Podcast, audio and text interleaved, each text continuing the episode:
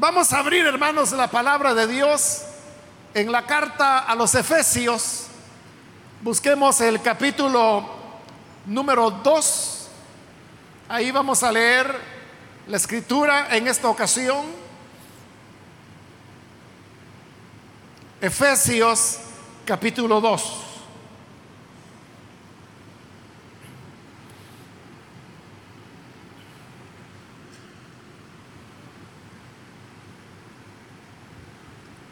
Bien, leamos la palabra de Dios que nos dice en Efesios capítulo 2, versículo 19 en adelante. Así que ya no sois extranjeros ni advenedizos, sino conciudadanos de los santos y miembros de la familia de Dios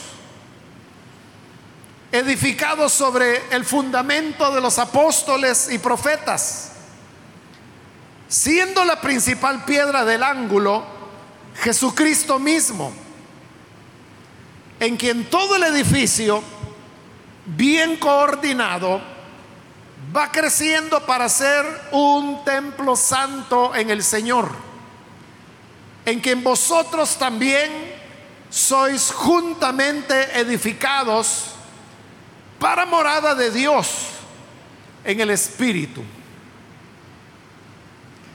Amén. Hasta ahí dejamos la lectura. Hermanos, pueden tomar sus asientos, por favor.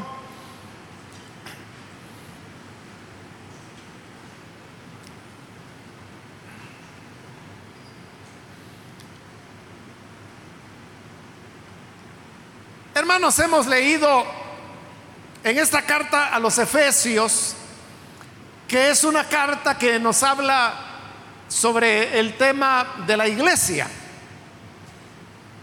Y como está hablando acerca de la iglesia, en la época cuando la carta fue escrita, al hablar de, de la iglesia como pueblo de Dios, inmediatamente surgía una pregunta. Y la pregunta era, bueno, entonces si el pueblo de Dios es la iglesia, ¿cómo queda Israel? El cual por milenios había sido considerado también el pueblo de Dios. Pero ahí se está diciendo que, que no, que el pueblo del Señor es la iglesia. Sabiendo que esta pregunta o duda habría de surgir, la carta se ocupa de, explicar qué es lo que ahora está sucediendo en esta era del Nuevo Testamento, en esta era de la gracia, cuando ya no es la ley la que norma la vida de los creyentes, sino como Pablo lo explica en su carta a los Gálatas, es el andar en el Espíritu el que ahora norma la vida cristiana. Esta carta a los Efesios comienza hablando sobre cómo eran las condiciones antes que la iglesia surgiera. Y como la carta está dirigida a los efesios, los efesios eran, eran gentiles. Éfeso era la capital de la provincia de Asia no el continente al cual hoy nosotros llamamos Asia, sino que era una provincia que estaba ubicada en lo que actualmente es Turquía. Ahí había una franja de tierra que en esa época constituía una provincia del Imperio Romano y a la cual le habían dado el nombre de Asia. Éfeso era la capital. Entonces estamos hablando de personas completamente gentiles. Los gentiles son aquellos pueblos, aquellas naciones que no eran israelitas. Entonces la humanidad estaba dividida en dos grandes bloques. Por un lado, los israelitas, descendientes de Abraham, y por el otro, los gentiles, que eran todas las demás naciones que no fueran Israel. Dios se reveló a Israel Israel surge de Abraham, quien fue llamado por el Señor. Hijo de Abraham fue Isaac y nieto de Abraham fue Jacob.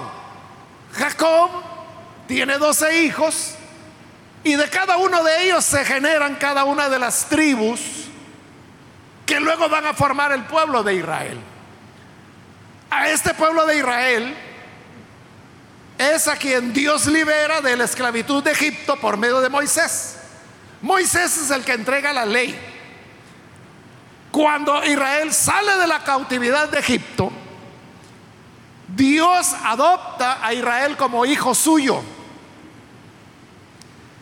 Y ahí comienza un trato exclusivo con Israel, porque es a ellos a quienes Dios les entrega la palabra, o sea, la ley, todos los libros que hoy nosotros llamamos el Antiguo Testamento, fueron entregados a israelitas. Jesús mismo fue un judío, sus doce apóstoles fueron todos judíos, Pablo fue un judío. Y la iglesia, incluso sus primeros años, todos sus miembros eran judíos. Todos estos privilegios que Israel tuvo, en lugar de aprovecharlos como, como eso, como un privilegio que Dios les había dado, y como un privilegio que al mismo tiempo los hacía responsables, porque ninguna otra nación tenía, como lo dice Pablo en Romanos 9, el pacto, el culto, la gloria, la palabra, los patriarcas, los profetas incluso. Y como que si fuera poco, por medio de ellos, dice Pablo, vino Jesús, el Cristo, quien es Dios sobre todas las cosas. Estos privilegios, como digo que para Israel deberían haber representado una responsabilidad, una responsabilidad de dar a conocer el Dios que se había revelado a ellos, de manera como no lo hizo con ninguna otra nación. Pero en lugar de eso, esos privilegios ellos lo interpretaron como un motivo de orgullo. Y en lugar de compartir el conocimiento, la revelación de ese Dios, lo que hacen es que la toman como una propiedad exclusiva de ellos, que se la niegan a los demás pueblos. Ese es el tema del libro de Jonás. El libro de Jonás comienza cuando Dios le habla al profeta y le dice que tiene que ir a Nínive. Nínive era la capital de, de Siria. Históricamente se sabe que Nínive en esa época era una de las ciudades más grandes del mundo. Y el Señor le dice a Jonás que debe ir a Nínive y ahí tiene que anunciar el mensaje que él le dirá. Pero Jonás no lo quiere hacer. Y usted conoce la historia, en lugar de ir hacia Nínive, que estaba hacia el oriente, toma un barco que va hacia el occidente en dirección contraria. ¿Por qué Jonás no quiso ir? Porque era ese orgullo israelita que la revelación de Dios la querían solo para ellos. Y no para los otros pueblos, mucho menos para Nínive, para los sirios que tantas guerras habían peleado y ganado en contra de Israel. Todo esto llevó a los israelitas a, volverse orgullosos y despreciaban a los pueblos gentiles. ¿Por qué nos despreciaban a nosotros los gentiles? Bueno, los judíos, judíos, judíos que practican el judaísmo hoy en día, siguen despreciándonos a nosotros. ¿Por qué razón? Porque nos consideran que somos paganos, que somos infieles, que no tenemos el Dios que ellos tienen, aunque ellos saben que utilizamos sus escrituras. Ellos saben que el cristianismo también es una religión monoteísta como lo es el judaísmo. Pero como aquí lo dice la carta, acuérdense, dice, pensando en el tiempo antes de que, la iglesia fuera. Ustedes los gentiles, en cuanto a la carne, eran llamados incircuncisión por la llamada circuncisión hecha con mano en la carne. La circuncisión fue un rito que el Señor estableció con Abraham. Y como le he explicado, Abraham es el hombre del cual va a descender todo el pueblo de Israel. La práctica del rito de la circuncisión de Abraham pasó a sus hijos, a sus nietos, a sus bisnietos, y así es como los judíos continúan circuncidándose hasta el día de hoy.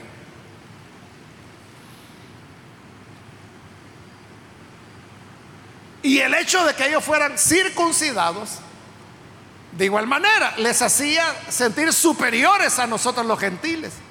Entonces utilizaban el término despectivo de incircuncisos para referirse a nosotros. Ese término despectivo es muy antiguo. Recuerde que, volviendo allá al libro primero de Samuel, cuando David era solo un adolescente, y él va al frente de guerra, no porque sea soldado, sino que él no tenía edad para ser reclutado. A los israelitas se les reclutaba a los 20 años de edad. Se cree que en esa época David tenía como 17 años.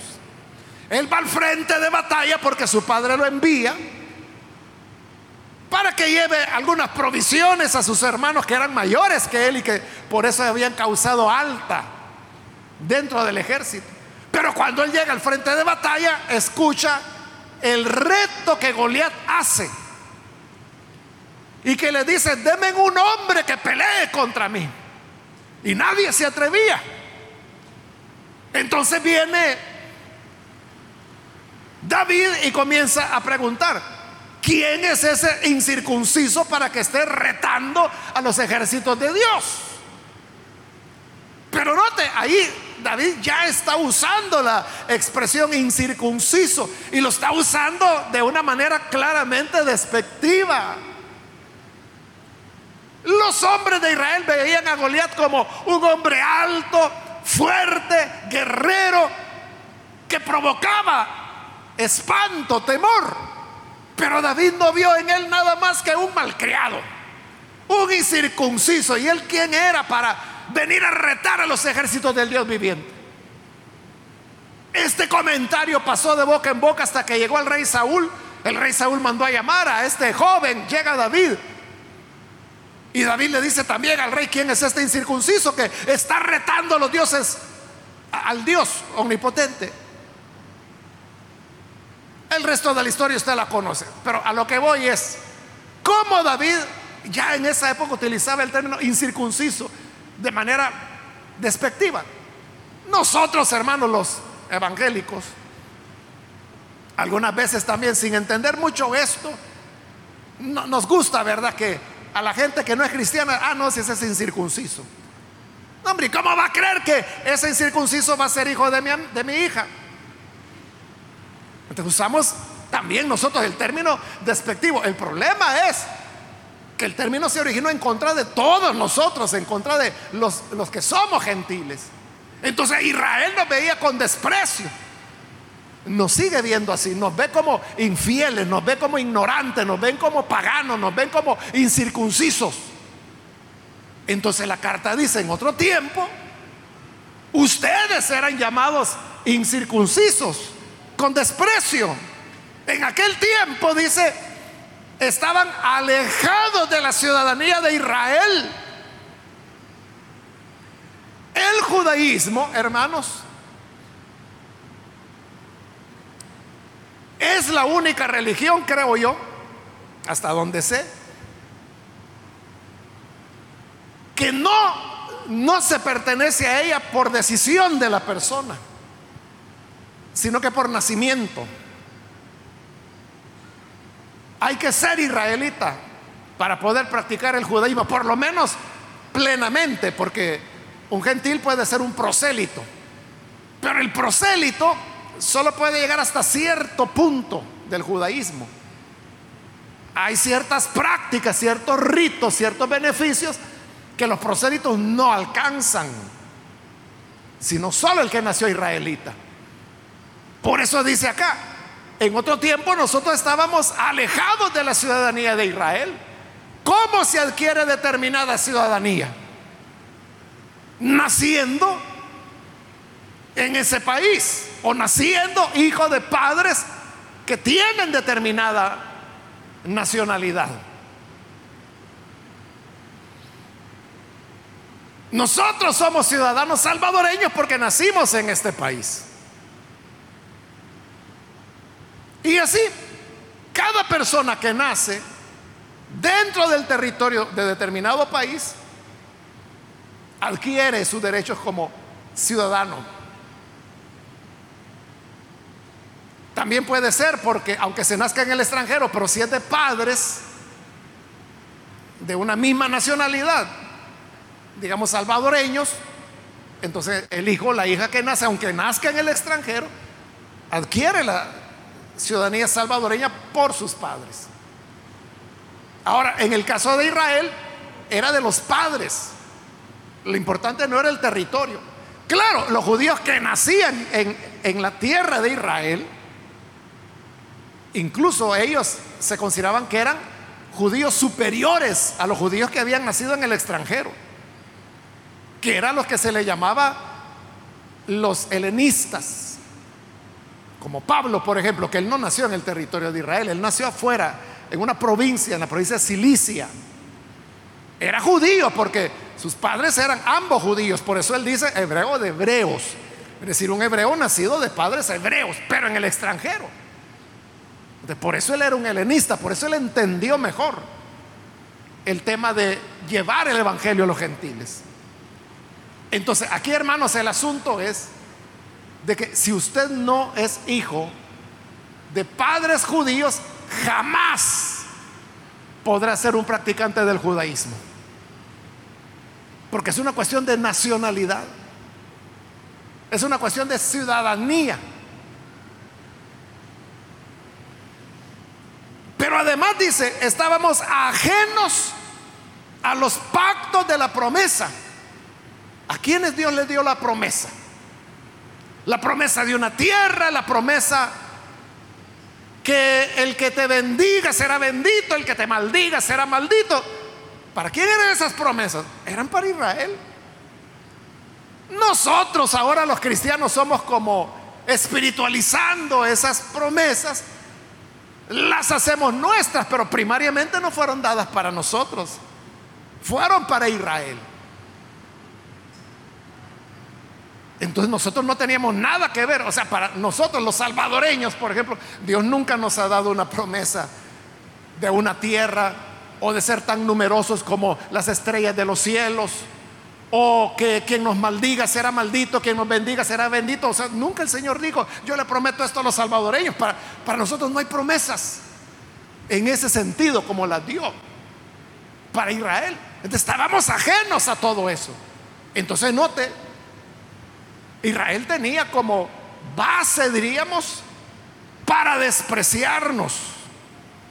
Y por eso había una división entre lo que era Israel y lo que eran las naciones gentiles. El antisemitismo, que es un problema grave ¿no? en el mundo, y que a pesar de los horrores, por ejemplo, de a dónde llevó el antisemitismo durante la Segunda Guerra Mundial, todavía hay expresiones antisemitas en el planeta. Pero ¿por qué los judíos se ganan tanto el desprecio? Por eso, porque ellos son una comunidad cerrada. Son muy encerrados en sí mismos. Y no solo son encerrados, sino que son orgullosos, tienen una mirada de superioridad sobre los gentiles. Esa es la condición que Efesios está describiendo. Pero ahora, o sea, eso era antes, dice, como recordarán, dice. Pero ahora que Cristo ya vino,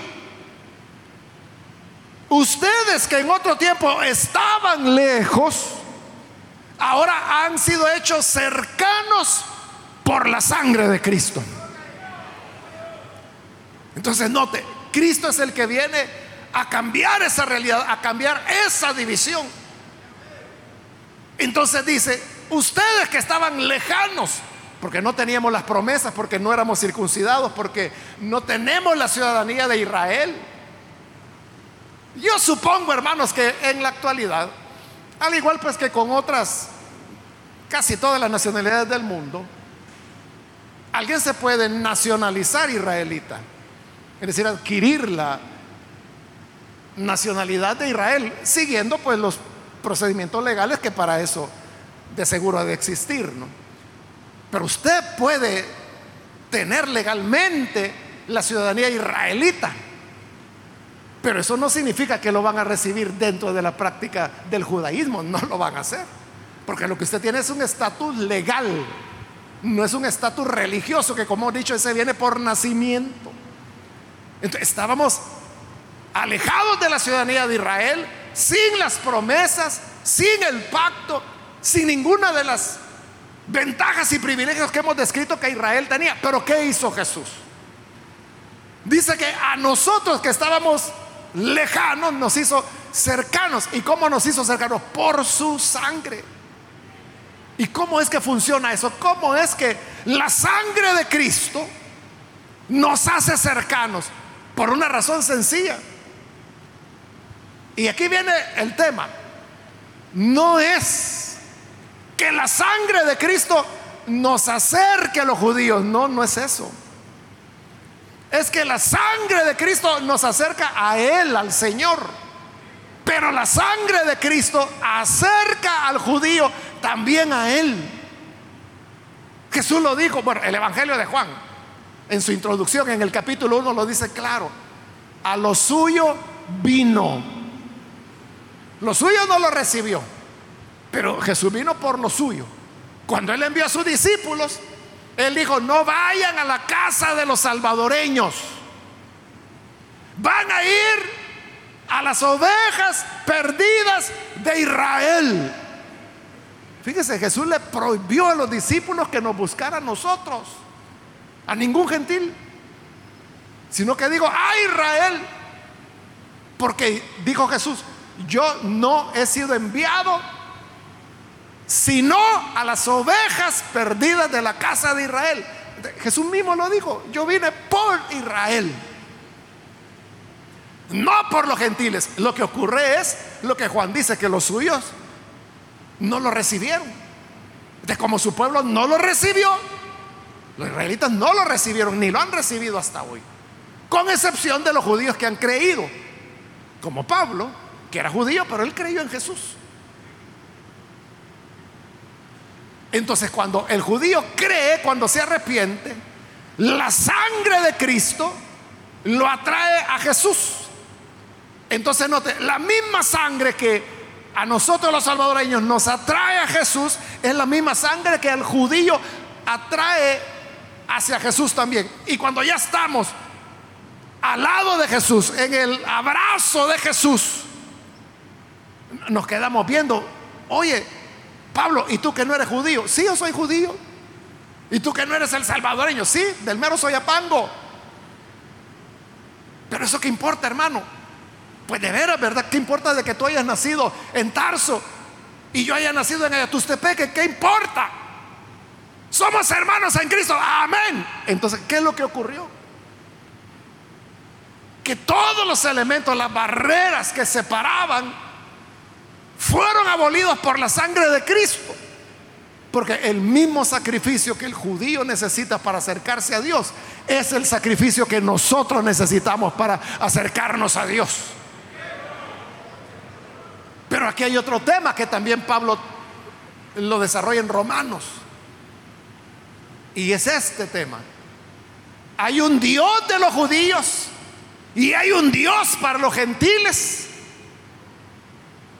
Si uno respondiera sí, entonces uno está negando el mismo judaísmo, porque entonces habrían dos dioses, uno para los gentiles y otro para los judíos.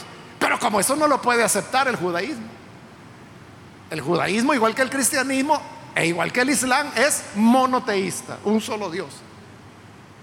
Entonces no queda más que aceptar que el mismo que es Dios de los israelitas es Dios de los gentiles también. Entonces, todos venimos al mismo Dios y venimos por la misma sangre. Esta sangre es la que nos reconcilia. Por eso dice, Él es nuestra paz. Por eso es que el judío que cree en Jesús es parte de la iglesia. Y si es parte de la iglesia, es parte del mismo cuerpo del cual nosotros somos miembros. Y así como el ojo no le puede decir a la oreja, no te necesito. La mano no le puede decir al pie, no te necesito. Hermano o hermana, ¿qué prefiere? ¿Le cortamos la mano o le cortamos el pie? Usted va a decir, no, no, a mí déjeme enterito así como Dios me hizo. De igual manera, el judío no puede decirle al gentil, no te necesito. Ni nosotros los gentiles podemos decirle al judío, no nos lo necesitamos porque nosotros somos mayoría. Porque hoy la iglesia es mayoritariamente gentil.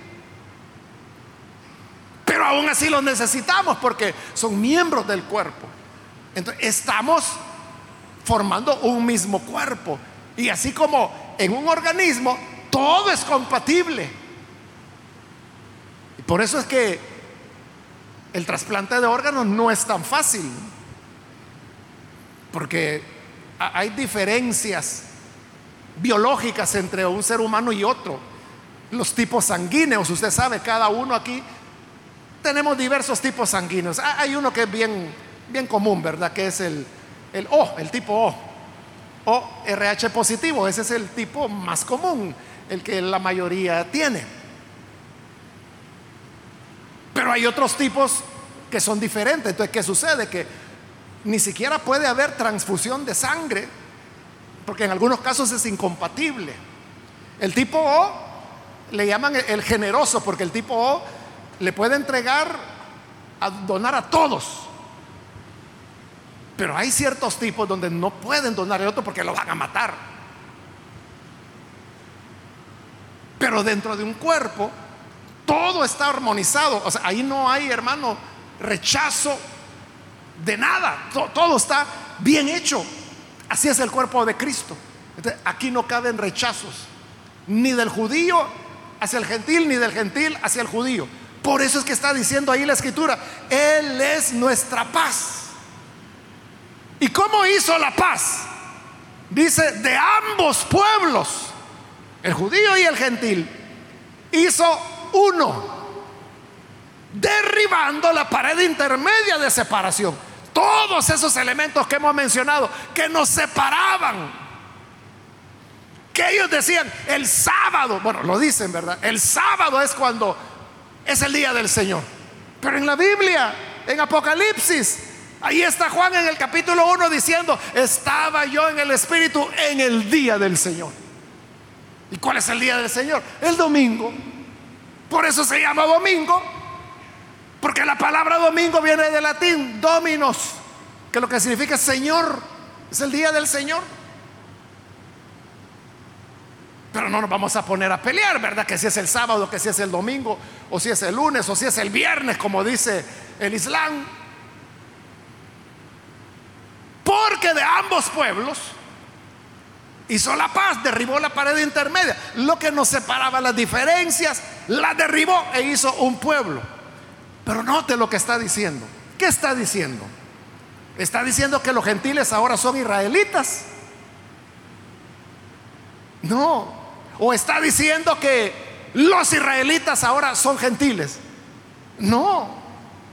Está diciendo que tanto de israelitas como de gentiles, Él formó un nuevo pueblo. Es como que si hubiera de este lado argentinos y de este lado chilenos, que por cierto no se llevan entre ellos. Una cuestión histórica que tienen una rivalidad entre Argentina y Chile, siendo países vecinos, Pero eso, hermano, uh, tiene muchos años, a lo mejor siglos, no sé. Pero el argentino no ve con buenos ojos al chileno, ni el chileno al argentino. Entonces, pero no se trata que todos los argentinos se conviertan en chilenos, ni que todos los chilenos se conviertan en argentinos, no.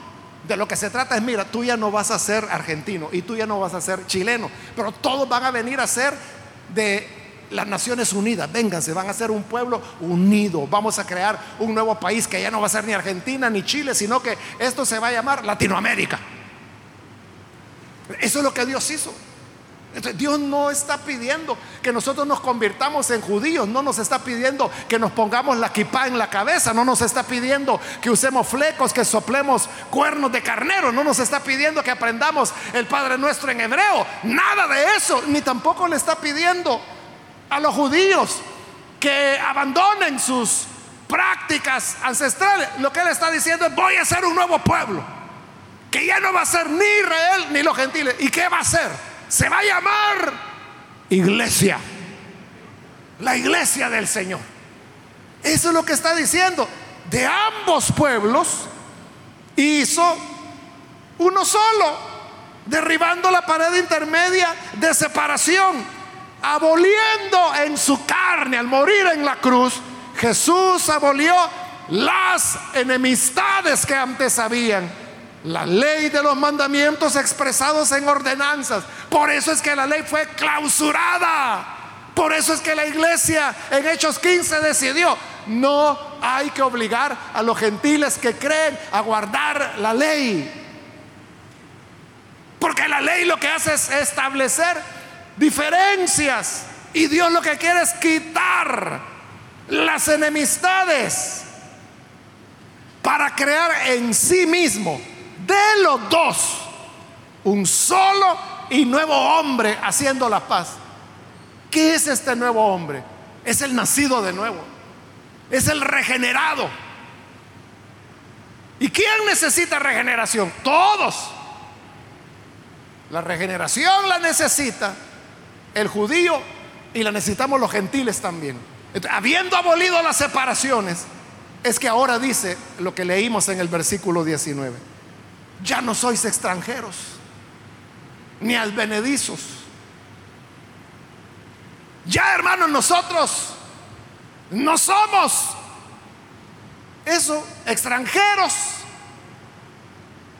Cuando usted es extranjero en otro país, usted tiene muchas desventajas. No conoce el lugar, no sabe qué autobús hay que tomar, a veces no se conoce el idioma.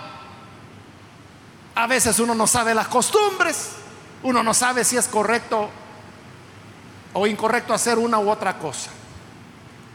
Porque hay cosas que en, países es correcto, en otros países es incorrecto. Por ejemplo, en nuestros países dar propina, eh, feliz, ¿verdad? Que demos propina. En Alemania es un insulto. Que usted a un camarero que le atendió en un restaurante le dé propina, lo está insultando. Imagínense cómo las cambian las, las costumbres. Entonces,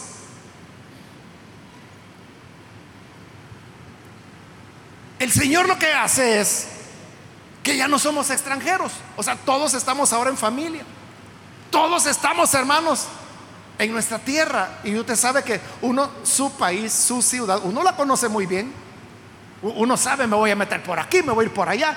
No, si no se puede ir en esa ruta de buses, mire, tome esta, se va al centro y luego ya cambia esta otra y va a llegar.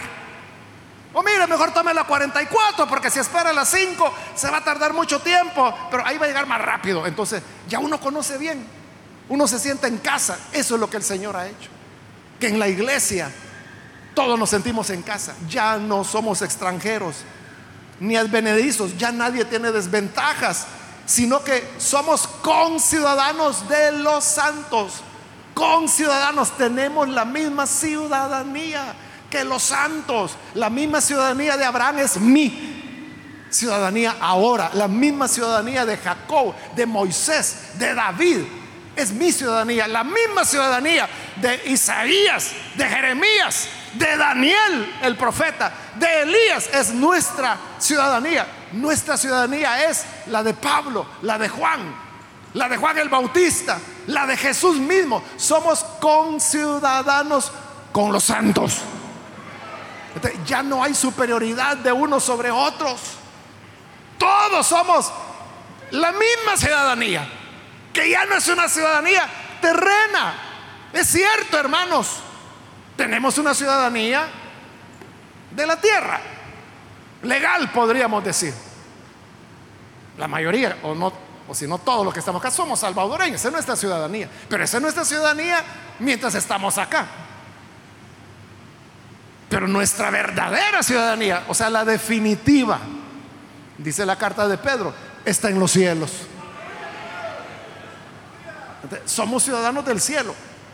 Actualmente tenemos doble ciudadanía. Tenemos la ciudadanía terrena y como cristianos, nuestro deber, hermanos, es pagar impuestos. Nuestro deber es cumplir con las leyes. Nuestro deber es sujetarnos a las autoridades, que dice Pablo, que cumplen su deber de proteger al bueno y castigar al malo. Esa es nuestra responsabilidad en la tierra. Pero también tenemos la otra ciudadanía, la ciudadanía celestial. Y esta ciudadanía celestial es superior. Por eso es que los apóstoles dijeron, valórenlo ustedes, digan ustedes. ¿Qué es más importante? ¿Obedecer a Dios o a los hombres? ahí entran en lucha las dos ciudadanías. La terrena que dice que hay que obedecer a los hombres y la celestial. Pero ¿por qué se da el conflicto? Cuando la ciudadanía humana está haciendo lo incorrecto, está haciendo lo injusto, está queriendo frenar el anuncio de la palabra de Dios. Entonces ellos dijeron, juzguen ustedes. ¿A quién hay que obedecer? ¿A Dios o a los hombres? ¿Y por qué ellos lo dejaron a que sus enemigos lo decidieran? Porque es tan lógico, hermanos. Es tan lógico que hay que obedecer a Dios antes que a los hombres. Esa es nuestra lealtad primera. Nuestra lealtad primera es hacia Dios, hacia sus enseñanzas, hacia sus valores, que son valores de verdad, de honestidad, de servicio, de perdón, de reconciliación, de amor. Eso es lo primero y a eso debemos ser fieles antes que a los hombres. Tenemos entonces esta nueva ciudadanía con ciudadanos de los santos, miembros de la familia de Dios. No solo compartimos la misma ciudadanía celestial, compartimos la misma familia, donde Dios es el Padre, nosotros sus hijos. Él es el Padre de Israel, pero es el Padre también de los guatemaltecos, de los salvadoreños, de los argentinos, de los taiwaneses, de los surafricanos, de todos los pueblos del mundo. Él es el Padre. Hemos llegado a la familia de Dios y estamos edificados, dice, sobre el fundamento de los apóstoles y los profetas. Vea cómo Dios lo une todo. Porque los profetas primordialmente son los profetas del Antiguo Testamento. Es decir, profetas de Israel de israelitas para israelitas. Pero dice, eso Dios ahora lo tomó como fundamento. Y a esto le sumó el fundamento de los apóstoles, que estos ya son de la iglesia. Y la piedra principal, la piedra de toque, es Cristo, dice. Cristo se pone como fundamento. Sobre eso los profetas.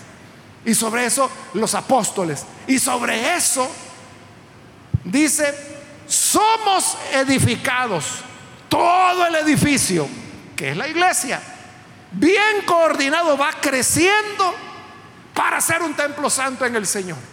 Cada uno de nosotros somos los ladrillos con el cual se van levantando las paredes alrededor de ese precioso fundamento donde Cristo es la piedra principal, donde está el testimonio de los profetas, el testimonio de los apóstoles, y sobre eso nosotros vamos siendo edificados.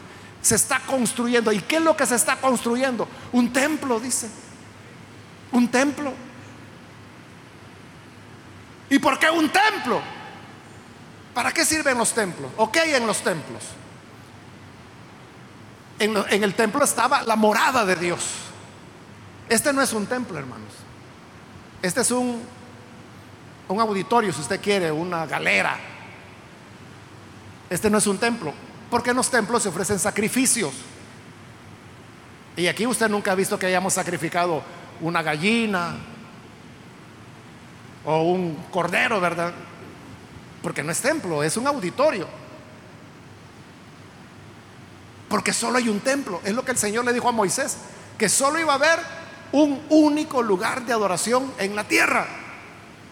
Y se refería al edificio que fue construido en la parte alta de Jerusalén, que fue destruido, hermanos, hace milenios. De templo físico no hay. Recuerde, el Señor dijo, no quedará piedra sobre piedra. Y no quedó piedra sobre piedra. No hay templo físico, pero templo hay. ¿Cuál es ese templo? La iglesia del Señor. Por eso es de que los edificios son esos, son edificios, son locales, son auditorios. Pero templo es la iglesia. Estamos siendo edificados para ser un templo en el Señor. Y dice el 22, con lo cual termino, en quien ustedes también juntamente son edificados para morada de Dios en el Espíritu. Como somos el templo del Señor, Dios viene a morar a su templo, que es la iglesia. Estoy hablando de nosotros, no de local, dije ya, sino que de nosotros, los hijos, las hijas de Dios, que todos juntos formamos el templo. El templo del Señor, ¿dónde está? En todo el mundo. Donde quiera que haya creyentes. Él lo dijo donde estén dos o tres reunidos en mi nombre, ahí estoy yo.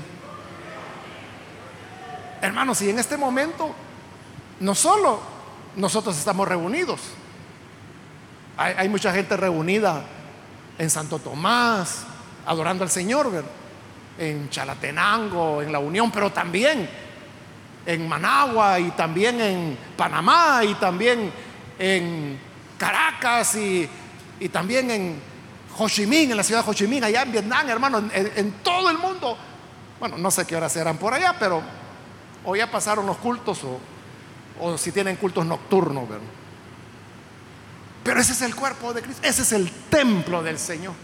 Y ahí es donde mora el Espíritu Santo. hemos sido llamados para ser conciudadanos de los santos, pueblo del Señor. Ya no hay privilegiados. Todos estamos en igualdad de condiciones. Todos podemos venir confiadamente ante el trono de la gracia. Solo Israel tenía el templo, solo ellos podían llegar ahí.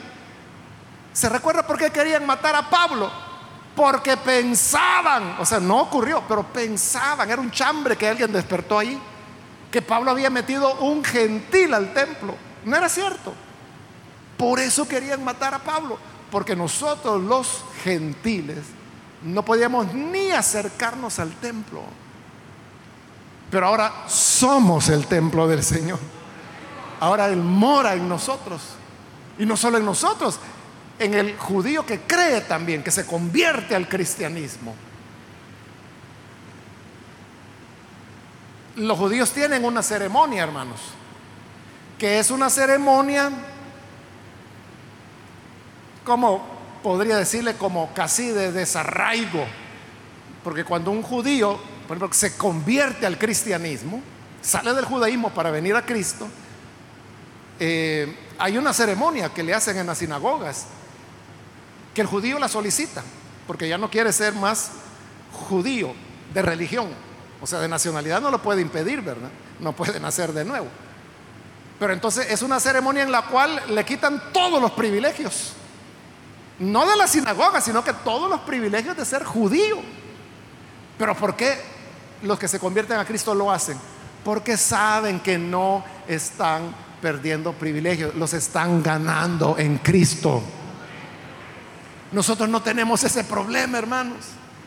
Nosotros no vamos a ser desarraigados por creer en Jesús. Tenemos las puertas abiertas para que todo aquel que quiera venga y en Cristo encuentre la salvación y la plenitud. Vamos a orar, vamos a cerrar nuestros ojos. Y antes de hacer la oración, yo quiero invitar precisamente esto que hemos estado hablando. Si usted ha escuchado la palabra de Dios, y se da cuenta de la gran diferencia que la sangre de Cristo vino a hacer.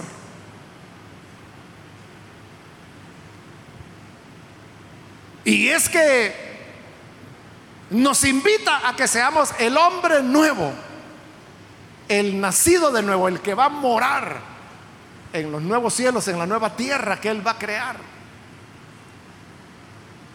para poder ser parte de esta familia de Dios, para poder ser conciudadano de los santos. Es necesario recibir a Jesús. Y por eso yo quiero invitar a cualquier amigo, amiga que por primera vez usted necesita recibir a Jesús por favor, en el lugar donde se encuentra, póngase en pie. En pie en señal de que usted quiere recibir a Jesús. Y nosotros lo que queremos hacer es orar por usted. Para que así sea bienvenido y venga a formar parte de la familia de Dios. Para que venga a ser conciudadano de los santos. Para que reciba ciudadanía del cielo quiere tenerla, es gratuita. Se recibe por el amor del Señor. Quien dijo, el que a mí viene no le echo fuera.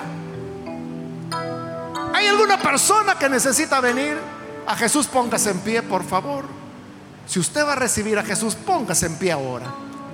Solo le pido que lo haga rápidamente porque tengo el tiempo limitado. Pero venga, Hágalo con confianza, póngase en pie. Tiene oportunidad en este momento de recibir a Jesús. Para aprovechar el tiempo, también quiero invitar a los hermanos, hermanas que se desviaron del camino, descuidaron su vida cristiana, pero hoy necesita reconciliarse. Le invito para que ahí donde se encuentra se ponga en pie y vamos a orar por usted. ¿Hay alguien que se reconcilia? Venga el Hijo de Dios. Póngase en pie. Necesita reconciliarse. Hoy es su momento. Hágalo hoy mismo. Estamos ya por orar. Pero no desaproveche la oportunidad. Si es primera vez que viene a Jesús o si es reconcilio, póngase en pie venga. Hago la última llamada porque ya no tengo más tiempo. Pero si hubiera alguien que necesita venir a Jesús o necesita reconciliarse, póngase en pie.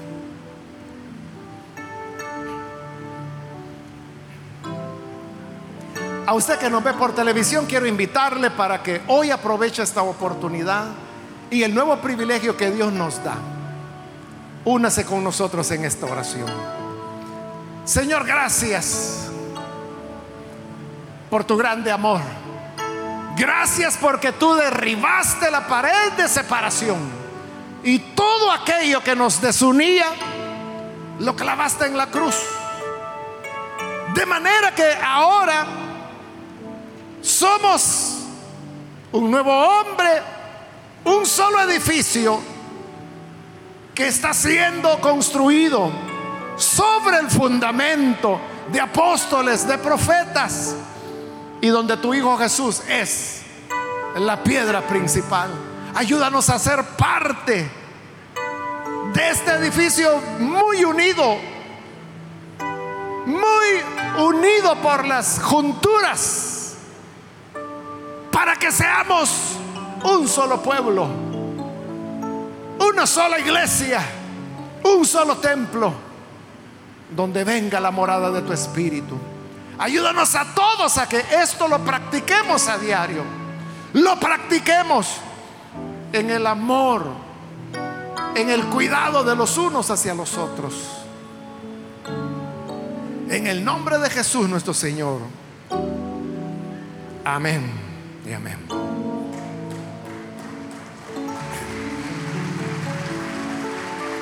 Amén.